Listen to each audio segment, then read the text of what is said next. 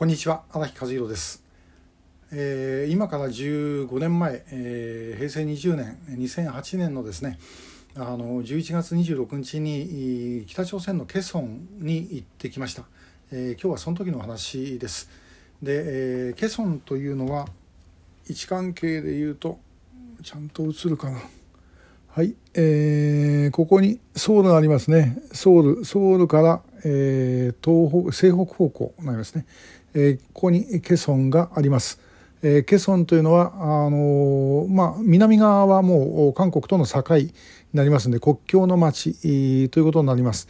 で、えー、元の高麗の首都です。で、えー、ここにですね、ノムヒョン政権の末期のくらい頃、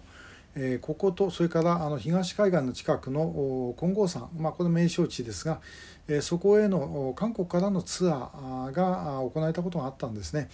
で、えー、ケソン観光はあと2007年、えー、の12月だったと思いますが始まって、えー、で約1年弱で、えー、確か終わりましたで私が行ったのはもうほとんど最後の頃ですね。え、別に私が言ったから終わりになったわけじゃないんですけどもまあその頃の話です。で、え、ソウルからあの観光バスこれはの現代グループの現代アサンという会社がまあ全部取り仕切ってたんですけども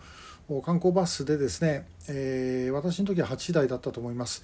えー、早朝ソウルを出て、えー、そして、えー、ケソンを回って夜とあのソウルに帰ってくるというツアーです。で、えー、まああの私もこれだけ北朝鮮の悪口言って歩いてるもんでですね、えー、どうなるかというふうに思って、えー、まあそのあと何日か日程を空けてたりしたんですけど、まあ、結果的には何もなかったんですね。で、えー、向こう行く時はあの日本はあの国家承認してませんからパスポートは使えないということでパスポートは一応持ってますけどもこのここからですね首からあの名札ぶら下げるんですね。えー、拓殖大学教授荒木和弘って書いてあるそうですねこうぶら下げる。これ別にあの私だけじゃなくてみんな、えー、やってですね、えー、そして、えー、バスで行ってで、まあ、途中そのイミグレーションにあたる出入境管理事務所というのがあってそこを通ってえで市内に行きます。その前に、まああのえー、なんか滝かなんか見たいな。で 市内。でまああの京都奈良みたいな町ですから街中にこうえー、史跡があるんですね。で、えー、バスがこう走っていくと周り歩いてる人はですねあのあんまりこう関心がないみたいな顔をしてですねで結構いいもの着てるんです、えー、で意外にいいもの着てんじゃないかなっていうふうに思ったんですがはっとしばらくしてから気が付いた、えー、そこをバスの近く歩いてる人はあの綺麗な身なりをしているんですけどもそこから離れたところにですねあのもうみすばらしい身なりをした人たちがこっちをぼーっと見てるというようなことがありまして、えー、分かったもう歩いてる人たちはみんなエキストラだったっていうことですね。で、えー、バスには2人あの添乗員みたいなですねあの北朝鮮のガイドが乗りましたガイドって言ったって別に案内するわけじゃなくて要は監視役ですね公安の人間だと思うんですけどもそれが乗っかってた。で、えー、こうどっかの観光地行くバスからみんな降りるで観光地を見るまたバスに乗るってことなんですけども、えー、まあ、私は観光地はあまり関心なかったしそれからあのそのバスが止まってる間、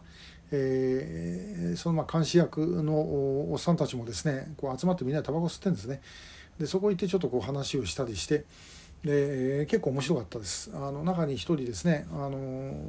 まあ、20代の後半か30代初めぐらいかな真面目な男がいてですねでいろいろ話しました。日本のことも結構関心があったみたいです。で、えー、彼に聞かれたのはあの、えー、我が国の核開発についてどう思いますかっていうふうに聞かれたんですね。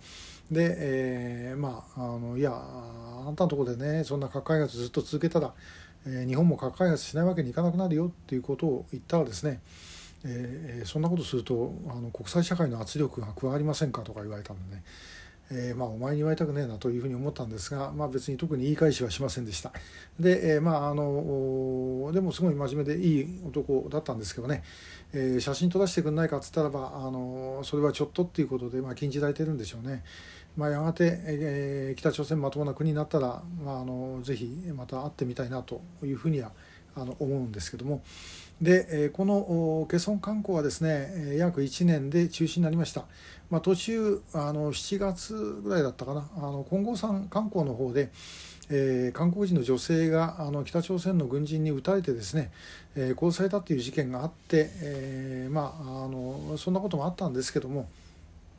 まあ、私は最大の理由は情報の流入だというふうに思ってます。これかなり北朝鮮側としては外貨の収入源として良かったはずなんですけども、えそれでも止めてしまった理由というのは、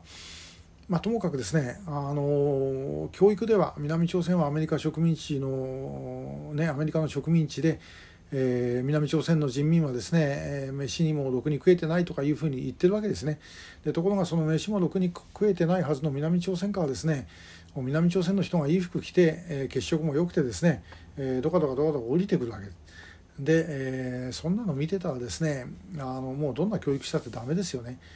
で、女の子とかですねやっぱり一番関心あるのはあの南から来た女の子がどういう服装してるかとかどういう化粧をしてるかとかいう話でねいくらそういうこと話しちゃダメだとかいうふうに言ったってどっかで伝わっていくわけで。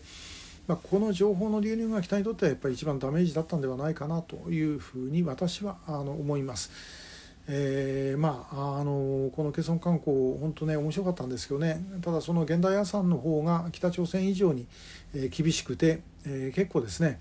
あのあれしちゃダメこれしちゃダメ、まあ、つまりバスからあの街の風景を撮ってはダメとかですね、えー、そういうことを随分いろいろうるさく言ってましたんで、えー、ちゃんと本当は撮りたい写真が、え、撮れなかったんですけどもまあでも